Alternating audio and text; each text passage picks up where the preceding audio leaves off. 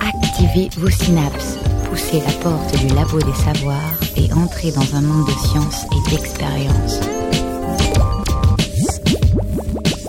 C'est le labo des savoirs.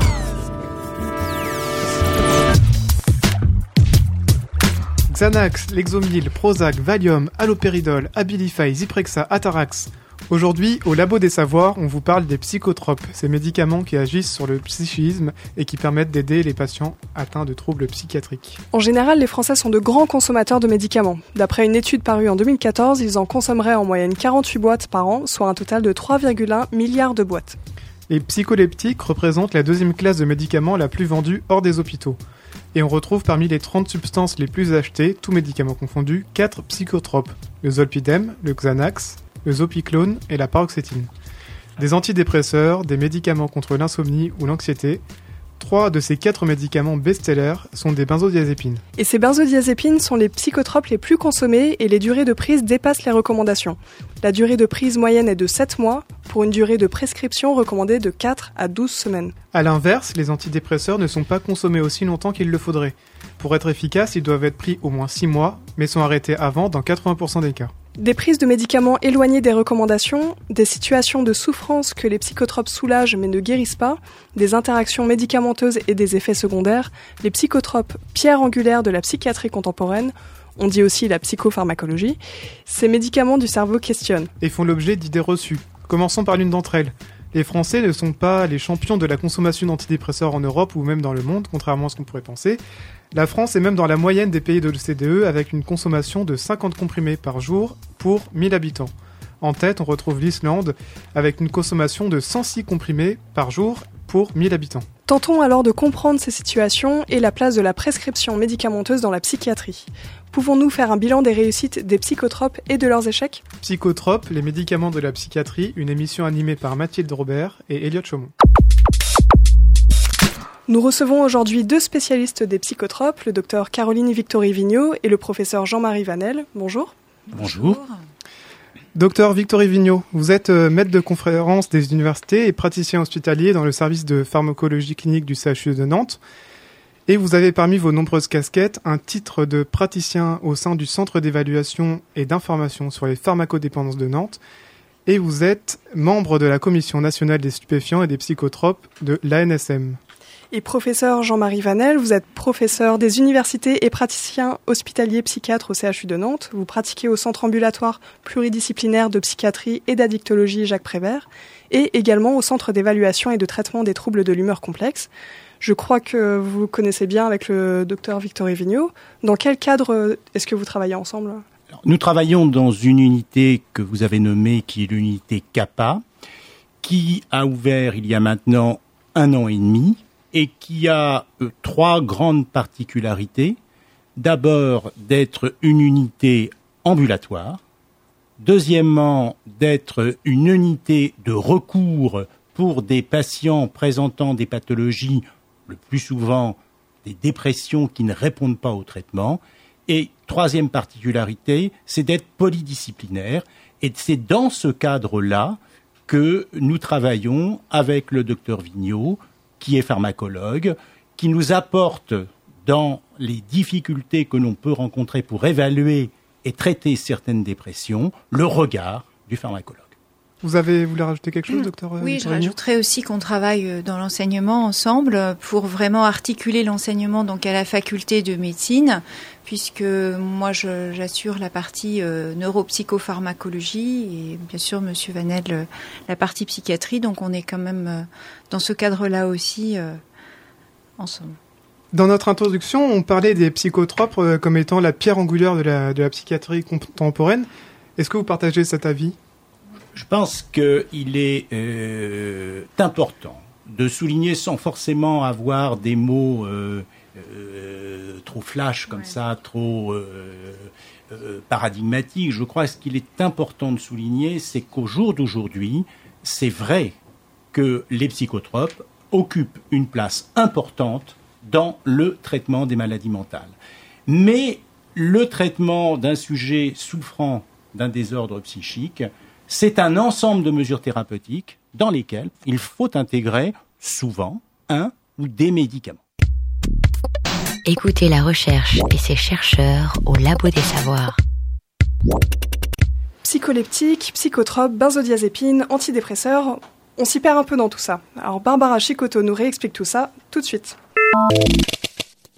C'est toujours par le hasard que tout commence. La science ne vient qu'après et elle résonne sur ce que le hasard a montré. Ces mots prononcés par Claude Bernard à la fin du 19e siècle semblent illustrer parfaitement l'histoire du traitement des troubles mentaux par les médicaments. Avant les années 50, deux approches se partageaient le traitement des maladies et troubles mentaux, les thérapies de choc et la jeune psychanalyse. La découverte de nouvelles molécules, les psychotropes, va produire une troisième voie, la psychopharmacologie. C'est l'euphorie des premiers jours. En quelques années, toutes les classes de psychotropes viennent s'intégrer à la boîte à outils du psychiatre et apportent l'espoir de voir les patients soulagés par la chimie. Pendant cette décennie fertile de la psychiatrie, ce sont les médicaments, découverts pour la plupart de façon fortuite, qui vont guider les avancées sur la connaissance des maladies mentales. Au tout début des années 50, les neuroleptiques font leur apparition. Ce sont eux qui vont permettre de traiter les psychoses et en particulier la schizophrénie. Ces molécules agissent sur les neurotransmetteurs des composés chimiques libérés par les neurones. Si les molécules des neuroleptiques ne guérissent pas, elles soulagent avec une efficacité certaine les hallucinations et l'agitation des malades. La découverte du premier neuroleptique, la chlorpromazine, est le fruit du hasard, celui dont parlait Claude Bernard, et de la sagacité d'un médecin, Henri Laborie. Henri Laborie effectue alors des recherches à l'aide d'antihistaminiques de synthèse, des antiallergiques, afin d'améliorer les méthodes d'anesthésie il va rapidement constater chez ses patients un certain désintérêt pour leur environnement, ce qui va le pousser à encourager les psychiatres à tester ces nouvelles molécules sur leurs malades. Radioscopie, Henri Laborie, Jacques Chancel. Je suis tombé à 35 ans sur une découverte qui a fait le tour du monde, qui était le premier neuroleptique, ne pas le premier tranquillisant, qui était la corpromazine, qu'on appelle le largactile en France. Vraiment, enfin, tous ces mots, nous, on ne comprend pas. Bah, c'est un médicament que vous trouvez, c'est un mot que vous trouverez dans toutes les, étagères des, des pharmaciens. L'argactyle, c'est...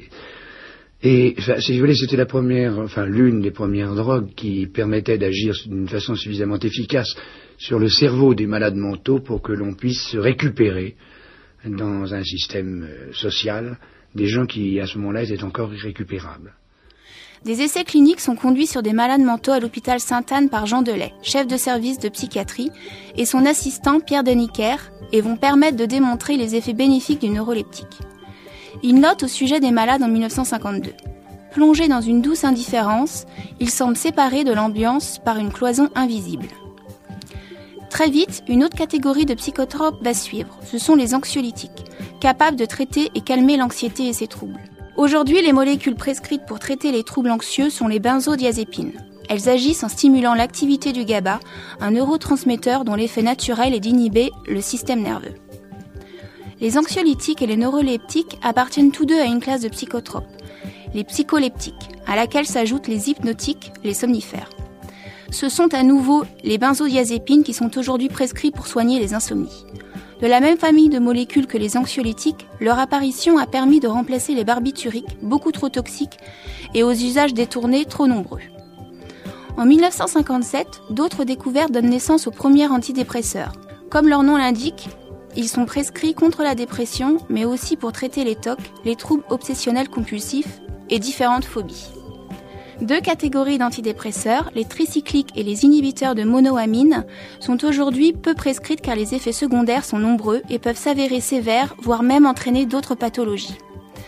Dans la catégorie des antidépresseurs, une découverte majeure apparaît bien plus tard, à la fin des années 80. Ce sont les inhibiteurs sélectifs de la recapture, qui agissent sur un neurotransmetteur spécifique, la sérotonine. Comment? En augmentant le taux de ce neurotransmetteur dans le cerveau la sérotonine jouerait en effet un rôle majeur dans la dépression. Cette catégorie d'antidépresseurs fut elle aussi un grand espoir pour les malades et les psychiatres. Moins toxique et présentant des effets indésirables plus faibles que ses prédécesseurs, la pilule du bonheur, comme on ose alors la baptiser, va connaître un énorme succès. Béquilles, bouées de sauvetage, ce sont ces arguments de vente qui ont fait le succès du Prozac, un antidépresseur américain. Après une campagne de marketing sans précédent, les ventes explosent, l'objectif est atteint. Désormais, les patients exigent de leur médecin la célèbre pilule verte et blanche.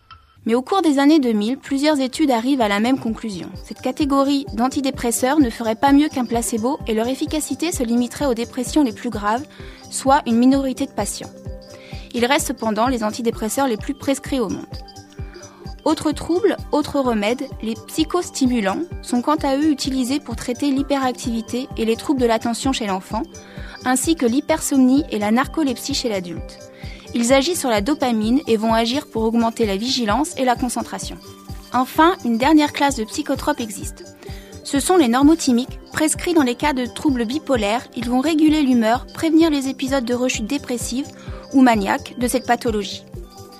La molécule utilisée est le lithium et ce traitement va permettre à de nombreux malades de mener une vie normale.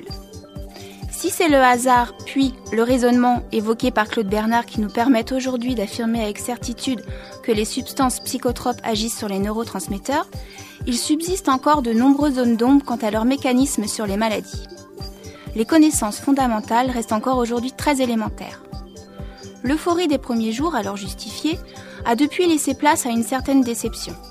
Les doutes, les tâtonnements et les parfois sévères effets secondaires de ces traitements sont venus assombrir les espoirs d'alors sans pour autant voir faiblir la consommation de psychotropes, dont la France reste surconsommatrice.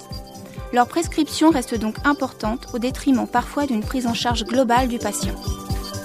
Le Labo des Savoirs, émission activatrice de Synapse. Professeur Vanel, vous avez réagi pendant l'enregistrement lorsqu'on entendait euh, Henri Laborie?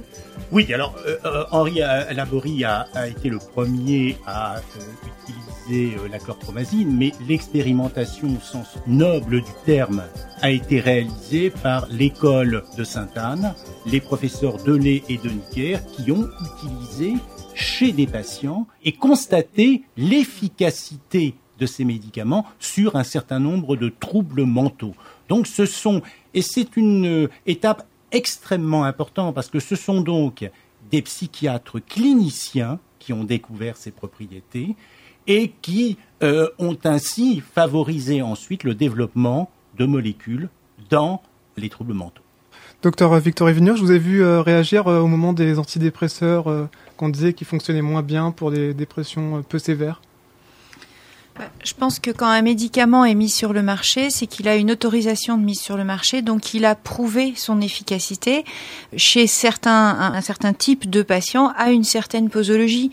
Je trouve que c'est un peu en effet euh, restrictif de parler de dépression euh, plus ou moins sévère. D'ailleurs, si tant est qu'on puisse avoir une qualification aussi euh, nette d'un épisode. Professeur Vanel, vous semblez pas d'accord? Je rejoins tout à fait ma collègue sur le fait de s'entendre sur les mots. Hein. C'est-à-dire que la dépression, ça correspond en médecine à quelque chose de précis, une véritable affection. Ce n'est pas simplement le mal-être, ce n'est pas simplement un peu de tristesse. C'est une véritable rupture, cassure dans l'histoire du sujet. Et ça, c'est la pathologie. Le sujet ne peut plus rien faire. On va peut-être en reparler un petit peu plus tard de, cette question. On, va l'aborder. Juste pour revenir un petit peu à Henri Laborie avec la chlorpluromazine. Vous travaillez depuis quelques années déjà euh, au, à l'hôpital Saint-Jacques à Nantes. Est-ce que vous avez euh, pu rencontrer des psychiatres qui ont vécu la transition euh, avec l'apparition de la chlorpromazine? Qu'est-ce qui a changé vraiment avec l'apparition de ces médicaments dans la psychiatrie? D'abord, j'ai eu l'honneur et la chance d'être un élève du professeur de Hein. J'ai consulté sous son autorité.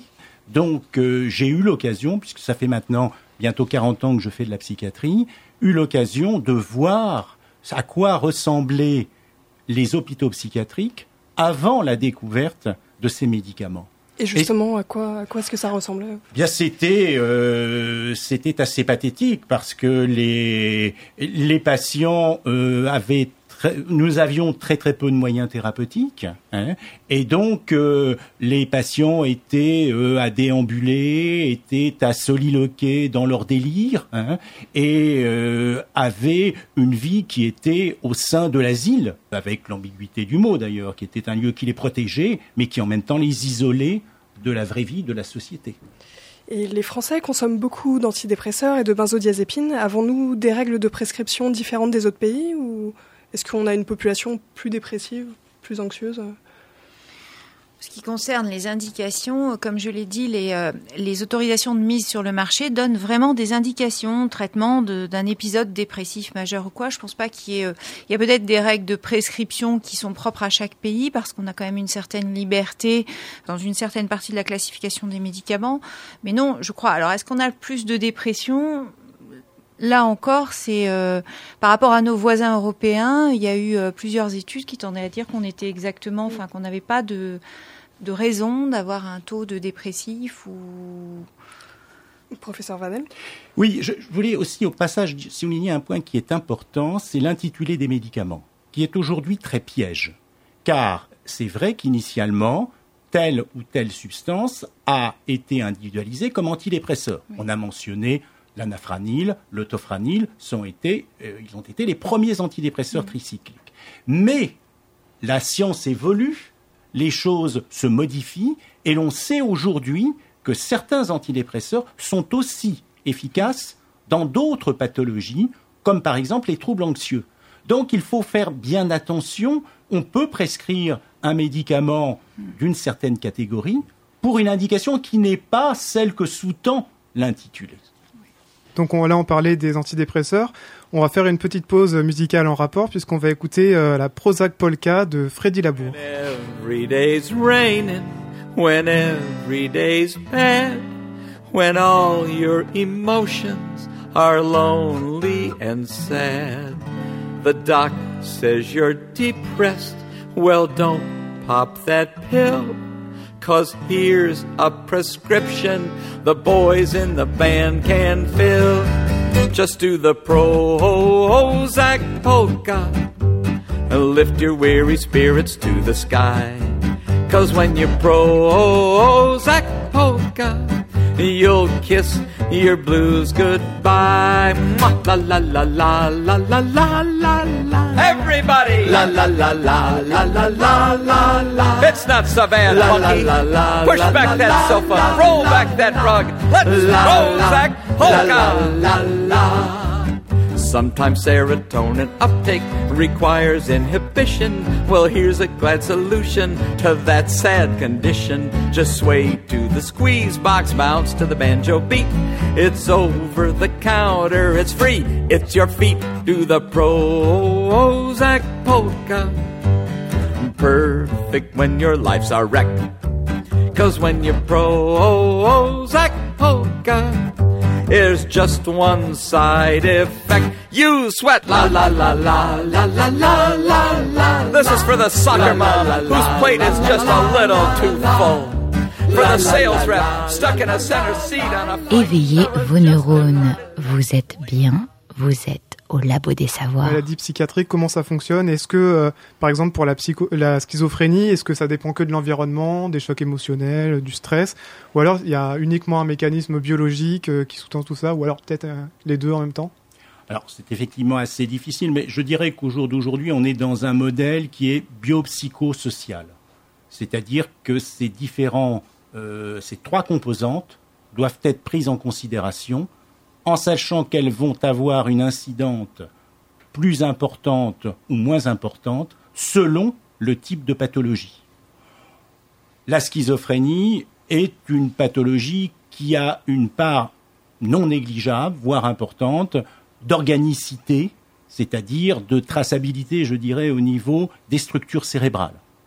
En même temps, d'autres troubles qui peuvent être induits par des facteurs psychologiques auront aussi une traçabilité possible au niveau de notre cerveau. D'accord. Et par exemple, pour la schizophrénie, c'est quoi qui marche pas dans le cerveau? Alors, ce qui marche pas bien dans le, dans le cerveau, c'est globalement la sérotonine. Euh, la sérotonine, pardon, c'est les dépressions. C'est la dopamine, avec une hyperdopaminergie responsable des manifestations à type de délire, d'hallucination et d'autres zones du cerveau où il y a un hypofonctionnement et qui vont expliquer des manifestations à type de retrait, de désintérêt, de passivité, qui sont un autre des aspects de la schizophrénie. Par exemple pour la dépression ou la schizophrénie, on va essayer d'agir avec les médicaments sur, euh, sur la dopamine ou la sérotonine, c'est bien ça, docteur Vigneault? Euh, Exactement. Alors donc pour la pharmacologue que je suis, c'est beaucoup plus simple. C'est-à-dire que nous, euh, on, le mécanisme d'action des médicaments, bah, c'est une, une, régulation de la neurotransmission qui semble la plus perturbée dans les pathologies. Donc en effet, comme Monsieur Vanel l'a dit, pour la dépression, c'est la sérotonine. Donc tous les médicaments vont augmenter la neurotransmission. Tous les médicaments efficaces dans la dépression vont augmenter la neurotransmission euh, sérotoninergique, pour faire simple. Et pour ce qui est de la schizophrénie, eh bien c'est cette hyperdopaminergie qui va être la la, la, cible prioritaire, la cible pharmacologique prioritaire, et donc les médicaments vont bloquer cette hyperdopaminergie.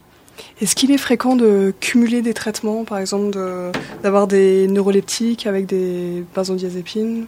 En général, on essaye hein, mm. d'avoir le minimum de médicaments, mais une, euh, un patient souffrant de schizophrénie va présenter un certain nombre de symptômes, peu en plus des symptômes qu'on a déjà évoqués, de symptômes positifs, délire, symptômes négatifs de retrait, autisme, peut présenter aussi des manifestations dépressives qui peuvent aller jusqu'à un état dépressif en bénéliforme pour lequel peut se poser à un moment euh, la nécessité d'ajouter un traitement antidépresseur, de même que les manifestations anxieuses très invalidantes pour euh, ce type de patient peut parfois amener à utiliser euh, les anxiolytiques. Ceci étant, on tend au jour d'aujourd'hui à éviter ce traitement qui serait symptôme par symptôme pour avoir une vision un petit peu plus, globale, et faire attention aux risques d'effets secondaires parce que c'est vrai que plus on cumule les médicaments et plus on cumule les effets secondaires.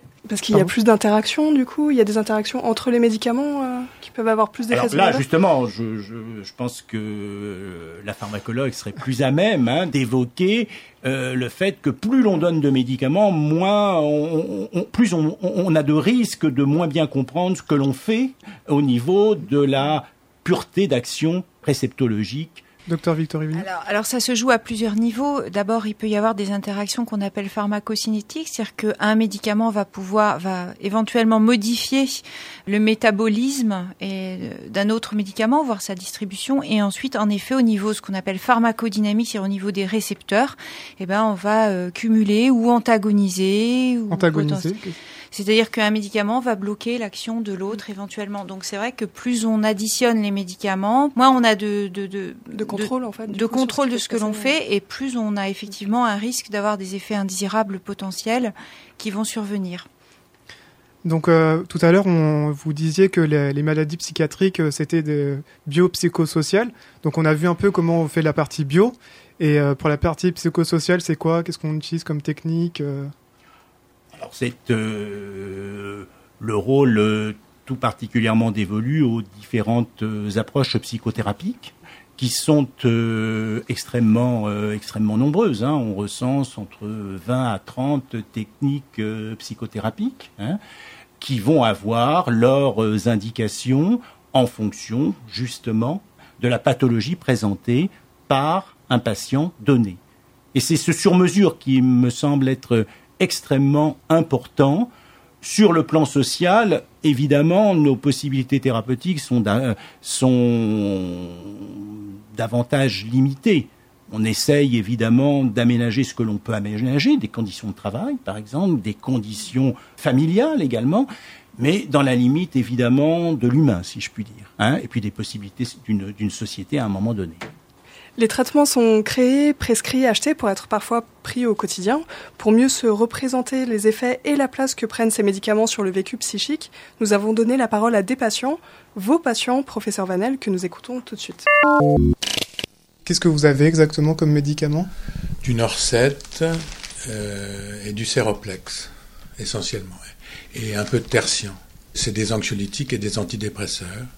Comment ils vous aident ces médicaments ben, Ils m'aident beaucoup, euh, ils m'ont beaucoup aidé. Euh, enfin, c'est difficile de faire un avant-après, mais mmh. surtout avec, avec le temps, mais euh, je suis persuadé que ça m'apporte beaucoup. Je prends du Teralite et du Xeroquel. Alors, ce sont des thymorégulateurs destinés à, à réguler l'humeur car euh, je souffre et le terme n'est pas n'est pas assez fort, je trouve, de bipolarité. Depuis combien de temps vous prenez, vous êtes sous traitement pour, euh, pour ces souffrances-là? Cela fait très longtemps, puisque, oui, ça fait depuis 94, ce qui fait quoi, 20 ans ou quelque chose comme ça, hein, quelques 20 années.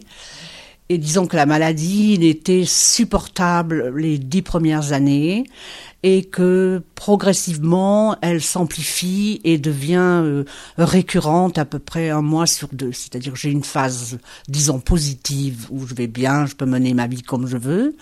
Et puis, euh, brutalement une phase euh, dépressive où je suis chez moi, je, je suis complètement l'inverse de ce que j'ai été le mois d'avant. Quoi.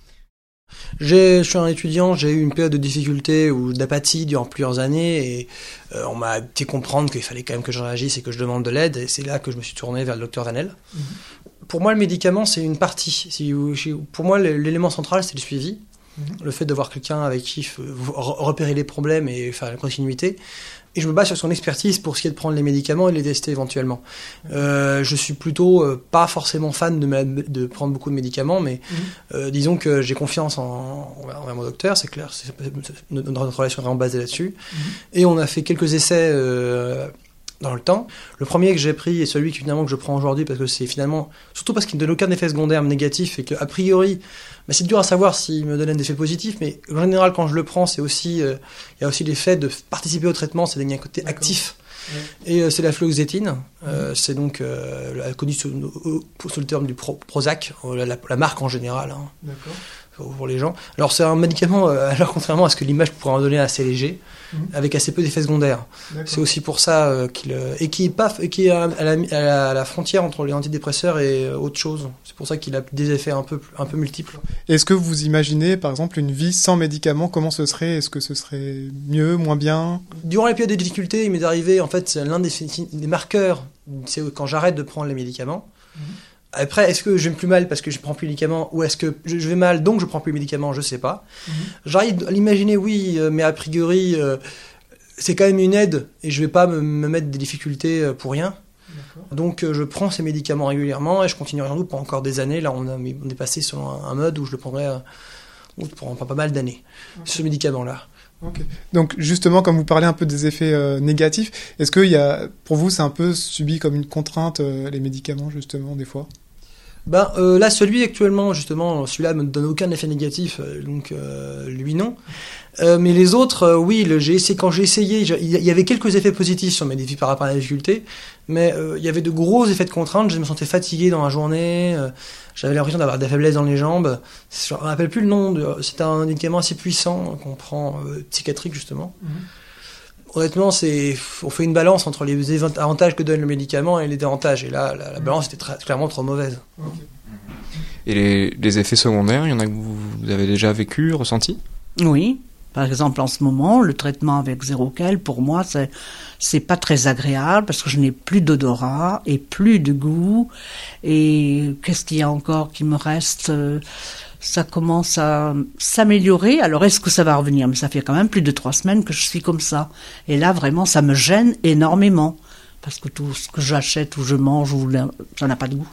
Est-ce que des fois, vous, vous prenez des médicaments euh, à visée psychiatrique, mais sans en parler avec le médecin? Est-ce que ça vous arrive de genre... Euh... Euh, en fait, c'est plutôt lui qui a dû me convaincre de prendre des médicaments. D'accord. Ok. Vous, vous étiez plus euh, contre les médicaments euh, euh, Ben, euh, ben, pour les mêmes types de raisons que j'ai mis longtemps avant d'aller voir un psychiatre. C'est quand même pour l'ego, c'est difficile de se dire qu'on a besoin d'aide. Mmh. Disons qu'il n'a pas eu beaucoup de mal à me convaincre, mais parce que mine de rien, une fois que j'étais dans la démarche de me faire soigner, si on va pas, si on va voir, voir un médecin mmh. et qu'on continue une relation de confiance et qu'on refuse ses conseils, c'est ridicule. Bienvenue au Labo des Savoirs. Attention, recherche en cours. Ce qui peut paraître surprenant euh, lorsqu'on écoute cette chronique, c'est que les patients parlent de leur maladie avec une certaine distance. En tout cas, ils donnent l'impression d'être parfaitement conscients de leurs troubles psychiques. Alors, est-ce que ce n'est pas la première condition pour commencer un traitement euh, hors hospitalisation? Je, je, crois que là, effectivement, c'est pour pouvoir rendre possible aussi un, un entretien. Il faut que la personne soit dans un état mental euh, suffisamment apaisé pour pouvoir euh, communiquer. les grandes décompensations psychiatriques nécessitent euh, des mesures thérapeutiques qui vont comporter des hospitalisations parfois sous contrainte et des médicaments qui vont justement permettre au sujet de lui euh, restaurer le maximum possible de son euh, libre arbitre, euh, de ses capacités intellectuelles. Je crois que c'est ça le but hein, des mesures thérapeutiques en général et des médicaments en particulier. On évoquait tout à l'heure le tableau qu'était la schizophrénie quand il n'y avait pas de médicaments. On appelait cette maladie, il y a un siècle, la démence précoce, c'est-à-dire que c'était un tableau de sénilité d'Alzheimer apparaissant chez des jeunes adultes de 25 ans. Vous imaginez le drame. Maintenant, on a tout de même la possibilité de restaurer le sujet et de lui permettre de reprendre peu ou prou sa vie en main. Donc en fait, euh, les, les, traitements euh, psychotropes, ça permet un peu de libérer les, les patients, c'est ça, de, enfin les sortir de la prison de la maladie qui les empêche de bien communiquer avec le monde, euh, c'est ça? Alors, en sachant qu'il n'y a pas une seule maladie psychiatrique, hein, il y en a un certain nombre. Hein, euh, c'est effectivement pour les plus graves d'entre elles permettre de restaurer le sujet, de lui donner à nouveau la possibilité de mener sa vie euh, avec une certaine liberté hein, et avec une certaine satisfaction, un certain plaisir. Et euh, docteur euh, Victorie Vigneault, les psychotropes sont souvent mal perçus parce qu'on a l'image d'un traitement puissant qui dénature l'individu, autant euh, du point de vue de sa personnalité que de son apparence physique. Les patients prennent du poids, semblent apathiques, on parle même de camisole chimique. Alors est-ce que c'est un stéréotype pour vous euh moi, je trouve que le terme camisole chimique, c'est volontairement euh, euh, polémiste, provocateur. Euh, dans certaines pathologies, euh, comme le disait Monsieur Vanel, il y a quand même un apaisement qui est recherché, un apaisement pour l'individu, pour diminuer sa souffrance, euh, et effectivement aussi pour un pour ce fonctionnement social qui est nécessaire. Donc, j'aime pas du tout le terme de camisole chimique. Autre terme que je qui me choquait un peu dans les, les interviews, c'est le terme je suis fan. Je pense que personne n'est fan de médicaments. Mmh. On est malade, on a besoin de médicaments, donc on prend des médicaments. Ils n'ont pas euh, pour but d'avoir un effet dit positif au sens psychoactif positif, mais de restaurer un fonctionnement qui n'est plus optimal. Donc ça, c'est quelque chose qui m'a un petit peu, euh, qui m'a un petit peu choqué dans vos interviews. Par contre, euh, les, je pense que les, les, les patients que l'on a entendus se reconnaissent malades et parlent d'une souffrance. Mm. Et le médicament, il est vraiment là pour tenter, en restaurant cet équilibre au niveau neurotransmetteur, de soulager, euh, de soulager cette souffrance. Mais il n'y a pas de prise de médicaments sans souffrance, sans maladie, sans effectivement perte d'un fonctionnement normal et atteinte d'un fonctionnement dit pathologique. Et sans accompagnement, du coup. Et sans accompagnement, évidemment. Tous ces médicaments-là nécessitent, de toute façon, réglementairement une prescription et un suivi médical. Et par rapport à tous les a priori qu'a le grand public sur euh, ces traitements, c'est quoi la réalité derrière ça derrière euh... Je ne sais pas si l'a priori il est euh, par rapport à la maladie psychiatrique euh, en tant que telle ou par rapport au traitement qui soulage ces maladies-là. Moi, je pense que le, préju le, préjugé, on en parlait. Monsieur Vanel prononçait le mot asile, le mot. C'est vrai que c'est des mots qui sont qui ont toujours été très péjoratifs et la maladie psychiatrique, je pense, faisait peur parce que on la connaissait moins. On la connaît d'ailleurs peut-être moins que certaines maladies où on a vraiment on sait exactement la physiopathologie, quels sont les déterminants. La maladie psychiatrique a quand même une part de mystère qui est euh, euh, est peut-être plus importante que d'autres d'autres pathologies. Je ne sais pas si c'est le médicament qui est stigmatisé ou la maladie ou les deux peut-être. Caroline Victorie Vigneault, Jean-Marie Vanel, nous allons faire une nouvelle pause musicale. Il s'agit toujours de Prozac, mais nous allons remplacer la polka par le blues. Et voici le Prozac Blues de Ernie Southern.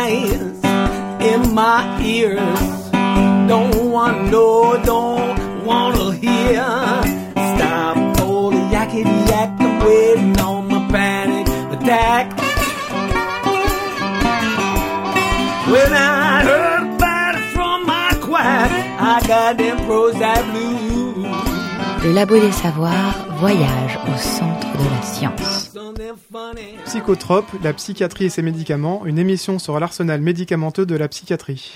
Nous sommes en compagnie de Caroline Victory-Vigneault, maître de conférence des universités et praticien hospitalier dans le service de pharmacologie clinique du CHU de Nantes, et de Jean-Marie Vanel, professeur des universités et psychiatre au CHU. Nous connaissons les effets des psychotropes, mais qu'en est-il des effets indésirables? Nous avons rencontré le docteur Benoît Robin, psychiatre, pédopsychiatre et chef de service en psychiatrie 3 à l'hôpital Saint-Jacques à Nantes, qui nous parle des antidépresseurs et des risques iatrogènes qui leur sont associés. La iatrogénie correspond aux maladies ou aux effets indésirables provoqués par un acte médical ou un médicament, même sans erreur du médecin. On écoute. On a vu en 2000 à peu près que les antidépresseurs euh, avaient pas d'efficacité sur les, les dépressions peu sévères. euh. Qu'est-ce que vous pouvez nous dire là-dessus? Alors c'est la question même du diagnostic de la dépression. Euh, il y a deux champs aussi là qu'on peut séparer d'une manière schématique. Il y a une dépression qui serait dite plaintive, névrotique, où les patients viennent avec plein de symptômes. Euh, là, ceux-là, ils, se- ils savent se faire connaître, ils savent être en demande de quelque chose, et euh, malheureusement euh, ou heureusement, ça dépend des cas, on va leur prescrire des antidépresseurs qui vont pas obligatoirement être efficaces parce que leur dépression n'est pas, je dirais, d'origine vraiment biologique, mais plus psychologique, environnementale, contextuelle ou névrotique par rapport à des fragilités de, de structure. Et dans ces cas-là, les antidépresseurs, à part sur le biais euh, symptomatique, anxiété, sommeil et quelques autres paramètres euh, de ralentissement éventuel, euh, vont avoir une efficacité très limitée. Et cette prescription de l'antidépresseur doit être euh, mieux encadrée, parce que sinon c'est euh, à manu, euh, on prescrit d'antidépresseurs dès que quelqu'un pleure ou est en deuil ou un problème de boulot ou n'importe quoi, alors que la réponse n'est pas là. Et que deuxièmement, il y a même un risque iatrogène, on s'est aperçu qu'on met parfois des antidépresseurs qui vont être reconduits régulièrement pendant des années et des années. On voit des patients qui arrivent avec 20, 30 ans d'antidépresseurs, et là, pour le coup, on est en train de se dire qu'on crée des nouvelles pathologies, hein, c'est des néopathologies créées, induites, euh, iatrogènes, qui sont des troubles bipolaires un peu bâtards, euh, des dysphories, euh, euh, des troubles euh, à cycle ultra rapide, avec des patients qui ont des labilités émotionnelles et thymiques qui varient en quelques jours ou quelques semaines. Et il vaut beaucoup mieux pour des patients vraiment dépressifs mettre des antidépresseurs et surtout des thymorégulateurs. C'est vraiment plus de ce côté-là que de mettre des antidépresseurs à tout le monde avec des risques iatrogènes secondaires, où là, on va les faire rentrer dans des pathologies alors qu'ils l'étaient pas initialement. Ça, c'est des messages quand même importants à faire passer. Quoi. C'est le Labo des Savoirs. Pour le docteur Benoît Robin, les antidépresseurs seraient plus efficaces sur les dépressions d'origine biologique. Alors comment fait-on la différence entre les deux types de dépression? Alors, comme je l'évoquais tout à l'heure, on est aujourd'hui dans un modèle biopsychosocial. hein. Donc, euh, il me paraît extrêmement difficile de dire ça, c'est une dépression purement biologique et ça, c'est une dépression purement psychogène, psychologique. On sait qu'on a des euh, fluctuations et des possibilités de passage de l'un à l'autre et qu'il y a des pièges majeurs en la matière. Ce qu'on peut dire, ceci étant, c'est qu'il y a effectivement certaines formes de dépression qui semblent beaucoup moins en lien avec toute l'histoire du sujet, moins en lien avec euh, des traumatismes personnels, sociaux, familiaux, psychoéducationnels. Ces dépressions, elles ont d'ailleurs souvent comme particularité de survenir à l'emporte-pièce. C'est très impressionnant. C'est-à-dire que le sujet se couche un soir, il va bien, et le lendemain, il est complètement pris en masse par la dépression, qui est un diagnostic qu'on peut des fois faire simplement dans la salle d'attente, au ralentissement, à combien le malade est pris par sa souffrance et pris en masse, n'arrivant même plus à parler et à se mouvoir. Et quelle peut être la, la cause du coup? Enfin, Qu'est-ce qui s'est passé pendant cette Alors, nuit euh? on a évoqué tout à l'heure, hein, en étant forcément très prudent, ce sont des hypothèses, hein, puisque on a découvert les médicaments, et puis à partir de leur mécanisme d'action, on a fait l'hypothèse qu'il y avait un dysfonctionnement, on a évoqué tout à l'heure la sérotonine. hein. Donc, ce sont des dépressions qui ont où le déficit est plus patent, plus euh, plus net. Mais je crois qu'il est extrêmement difficile et même, je dirais, dangereux d'opposer des petites dépressions à des graves dépressions. Soit le sujet est déprimé, soit il n'est pas déprimé. Mais c'est vrai que dans les dépressions authentiques, il peut y en avoir de plus graves que d'autres. Docteur euh, Victor Vignon, vous voulez Oui, intervenir? Oui, moi je pense que c'est très très important ce message à faire passer, de dire qu'un antidépresseur, j'ai entendu le mot euh, dans votre euh, quand vous parliez au début, pilule du bonheur, à propos du Prozac, je crois, quand vous disiez ça dans la chronique. Euh, c'est quand même important de dire que comme il agit sur la sérotonine, si vous n'avez pas de déplétion sérotonine, par définition, vous n'aurez pas d'effet. Ça va pas, ça, va fonctionner si quelqu'un a en effet un déficit et que ce déficit, en effet, selon l'hypothèse euh, monoaminergique, serait à l'origine de la dépression, alors ça va fonctionner. À partir du moment où vous n'avez pas ce fonctionnement, vous prenez le risque d'avoir en effet ces effets indésirables qui supplantent finalement les effets recherchés dans la maladie. Et c'est pour ça qu'en pharmacologie, on parle toujours du rapport bénéfice-risque et non jamais du bénéfice seul ou du risque seul. Je voulais, parce que le, le docteur euh, Robin souligne un autre aspect qui est important, qui est l'usage de l'antidépresseur dans un contexte pathologique particulier. C'est-à-dire que, comme on vient de le rappeler, c'est l'évaluation de l'état mental du sujet, le diagnostic ou l'hypothèse que l'on fait qui va amener une stratégie thérapeutique. Et le problème au jour d'aujourd'hui, qui est euh, une évolution au cours de ces 15 dernières années, c'est que chez les sujets qui sont bipolaires, alors peut-être expliquer très très vite le terme, hein, qui sont ces sujets cyclotimiques qui font des phases, de, euh, que- c'est-à-dire qui ont des- une humeur qui est en, en, en montagne russe, hein, des phases où ils sont tristes, très déprimés, puis d'autres périodes. Et euh, c'est d'ailleurs un faux ami. C'est un peu ce qu'expliquait la patiente dans l'interview. euh. Absolument. Hein, elle disait je suis bipolaire. Hein, et euh, ce sont des phases où le sujet est en trop bonne forme.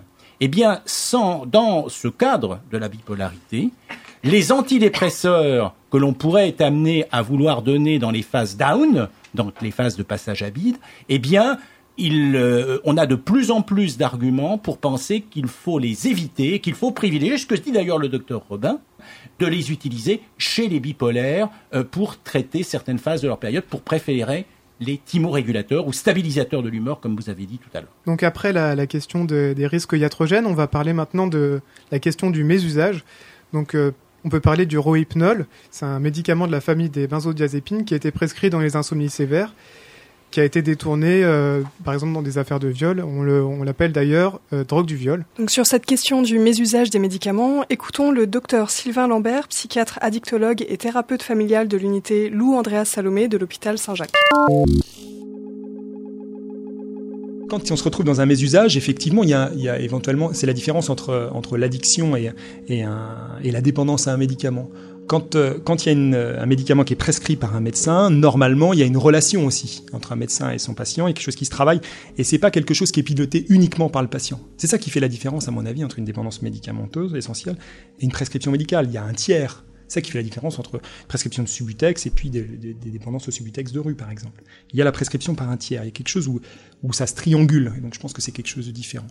Et euh, si on parle de prescriptions initiées par un médecin et après qui sont détournées par des patients, euh, oui, elles sont prescrites par un médecin, mais le médecin initialement, il a prescrit dans, un, dans une optique de, de soins, pas dans une optique de dépendance.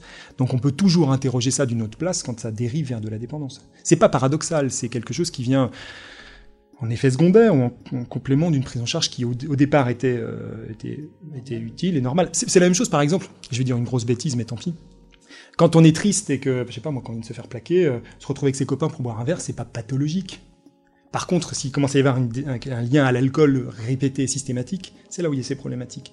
Eh ben, je pense que la prescription médicamenteuse initiale, elle peut être comme ça dans quelque chose de ponctuel, et c'est quand elle devient répétée, et avec une, une gestion, une autogestion du patient de son médicament, c'est là où il y a des risques de dépendance. On est responsable et prescripteur de nos médicaments. C'est une relation triangulée pour éviter que ce soit un objet qui vienne répondre directement à toutes les angoisses. C'est ça le problème des anxiolytiques actuellement. C'est qu'il y a beaucoup de- de- d'autogestion et des choses. C'est la seule réponse à toutes les angoisses. Et quand ça devient la réponse à, aux grosses angoisses, puis aux petites angoisses, puis un objet contraphobique, etc., etc., on voit bien comment on peut s'installer une dépendance qui est pas forcément reconnue comme telle, hein, mais qui est une dépendance quand même réelle, de toute façon. La dépendance, elle, a des, elle a des composantes biologiques qui peuvent être sur des médicaments dont on connaît les circuits, puis d'autres pas. Donc on- lesquels on va supprimer Parce qu'on peut être dépendant. Moi, on peut être dépendant à plein de médicaments. Il y a des, des, des dépendances à, à, des neuroleptiques. Il y a des dépendances euh, à des benzos, effectivement, des dépendances aux opiacés, ça paraît évident. Mais il y a des dépendances à plein d'autres types de médicaments. Ils sont tous détournés à un moment ou à un autre.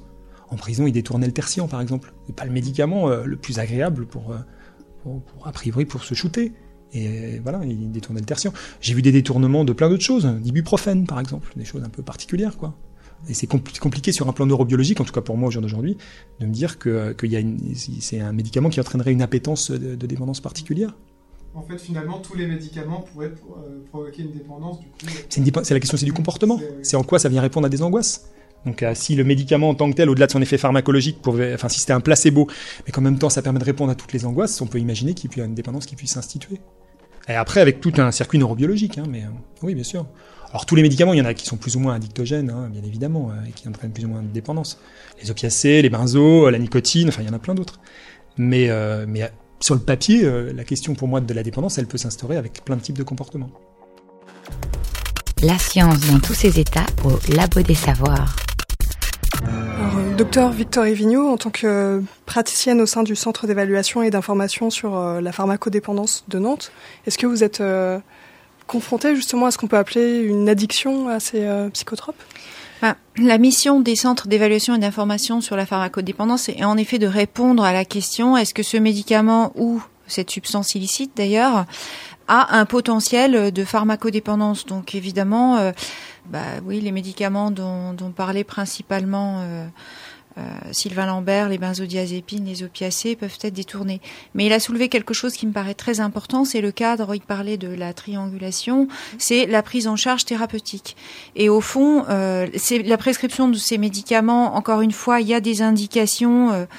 Dans l'anxiété, les benzodiazépines, euh, je pense que M. Vanel n'ira pas le contraire. C'est les médicaments de l'anxiété aiguë et il a pas, enfin, c'est très efficace, ça soulage les patients. Maintenant, il doit y avoir en effet ce contexte de prise en charge thérapeutique et en effet un espèce de contrat de soins qui soit passé avec le patient.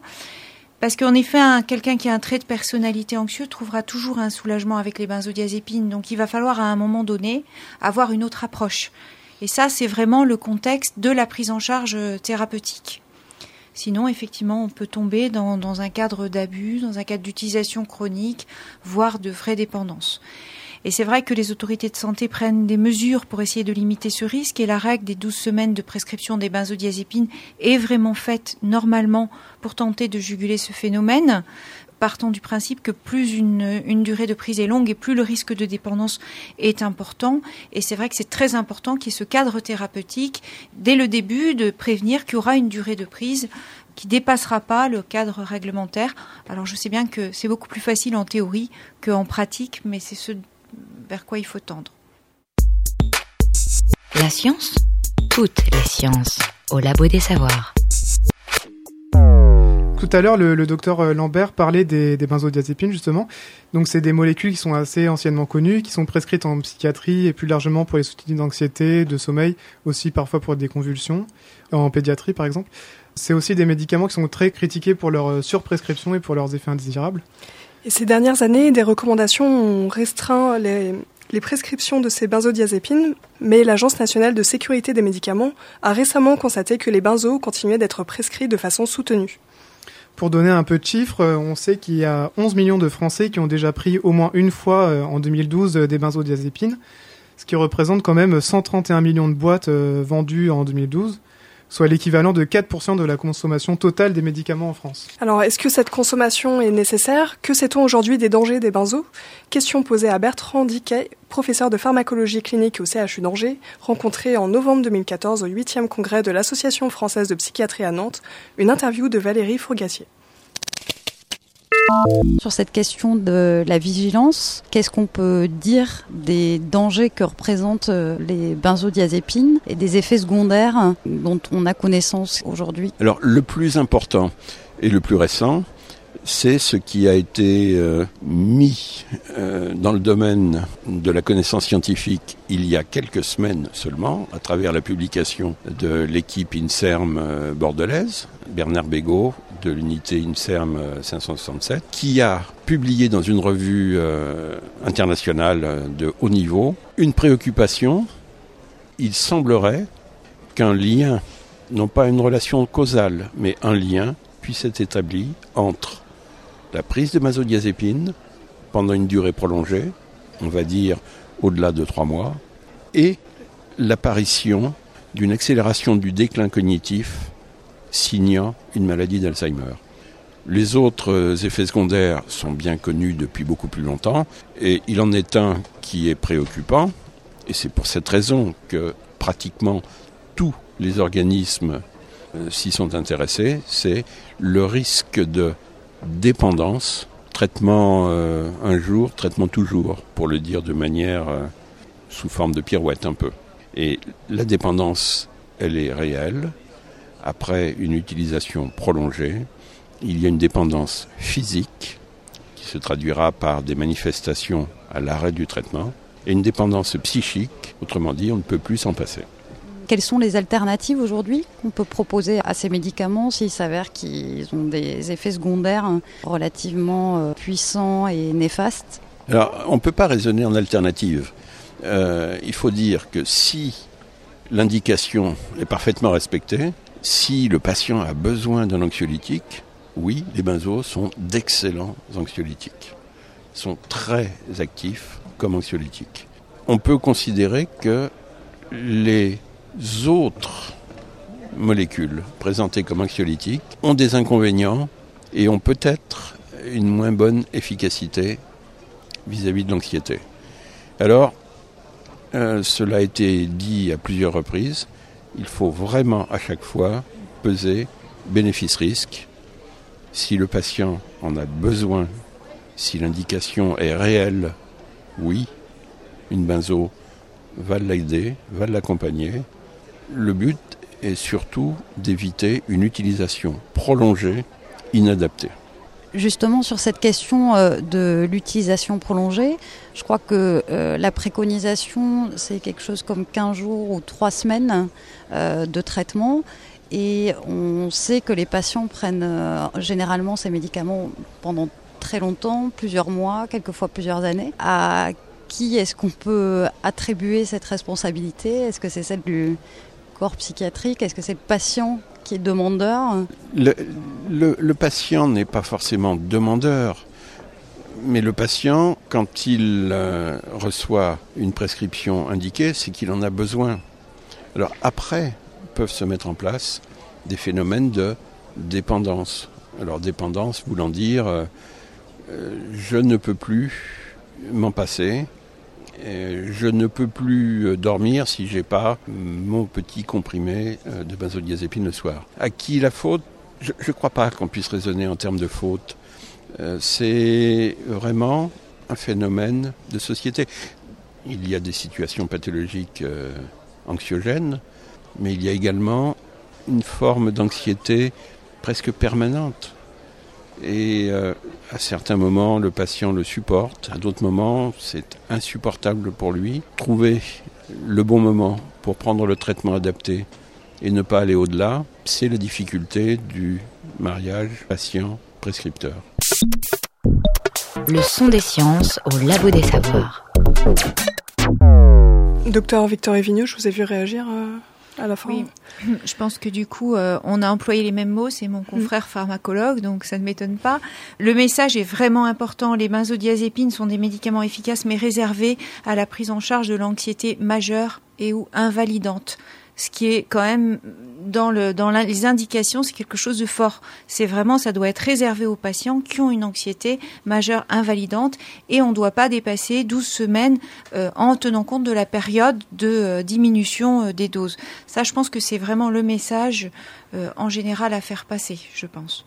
Professeur Vanel oui, alors on, on, revient sur le point fondamental qui a été noté à plusieurs reprises. Hein, c'est l'index thérapeutique d'une molécule donnée et sa prescription à un moment donné.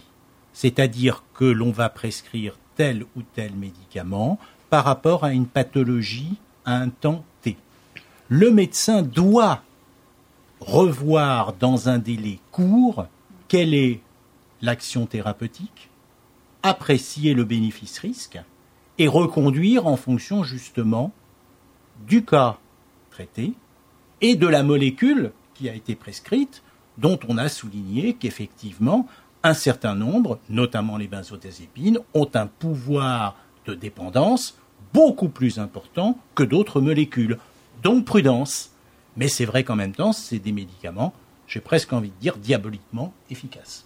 Et donc, on l'utilise lorsque la maladie est chronique, en fait, dans un sens Alors, justement, et c'est le lien que je voulais faire qui est important, on a évoqué tout à l'heure le fait qu'un médicament pouvait s'intituler antidépresseur et avoir aussi des indications dans d'autres pathologies.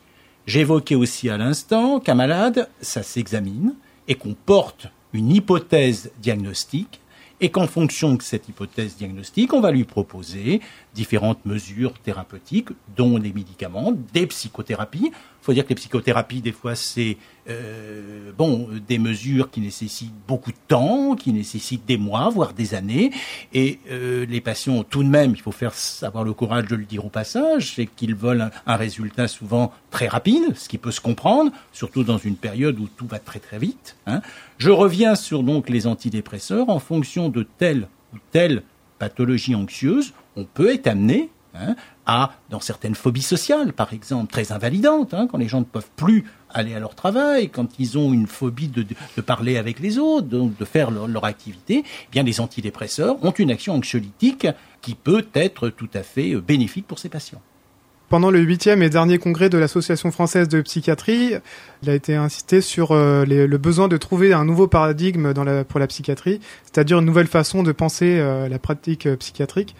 Comment voyez-vous cette euh, nouvelle psychiatrie à venir euh? Je, crois qu'il faut que la psychiatrie euh, s'occupe d'une façon un peu triviale de ceux qui en relèvent au sens assez large du terme, hein, c'est-à-dire ceux qui souffrent de troubles mentaux ou de troubles psychiques. Je crois qu'il ne faut pas la mettre, si je puis dire, à toutes les sauces.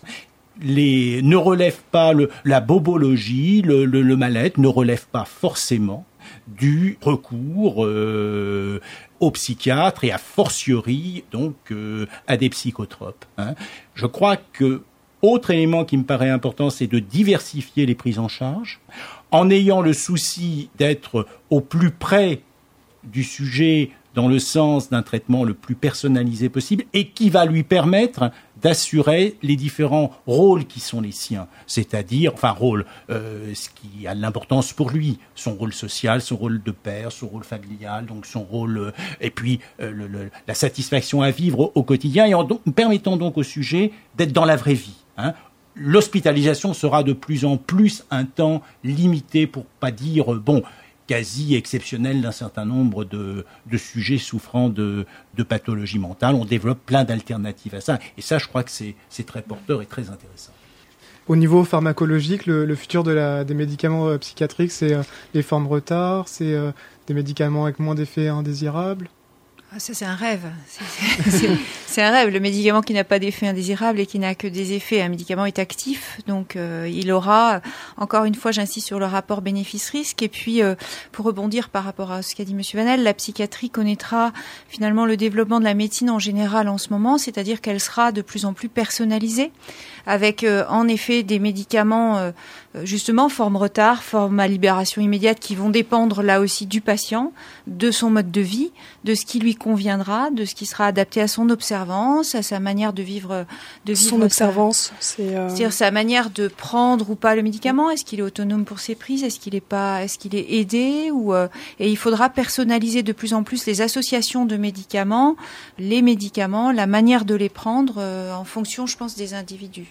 Professeur Vanel Oui, je, voulais, dans la continuité hein, de ce que dit euh, Caroline, je trouve que l'éducation thérapeutique est un élément extrêmement important, c'est-à-dire l'implication du malade dans la prise en charge, dans la prise euh, euh, des médicaments, mais dans, dans la prise en charge globale de, de ces problèmes de santé. Je crois que c'est très important. Nous avons bien sûr des droits, tous comme citoyens par rapport à la santé et dans la vie en général, mais aussi des devoirs. Et je crois que c'est très important qu'on soit dans une relation le plus transparente possible.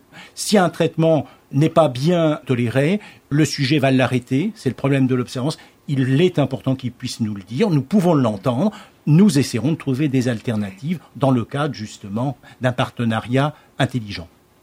Alors Caroline Victorie Vigneault, Jean-Marie Vanel, nous voici à la fin de cette émission. Alors merci beaucoup pour votre intervention dans ce labo des savoirs sur la psychiatrie.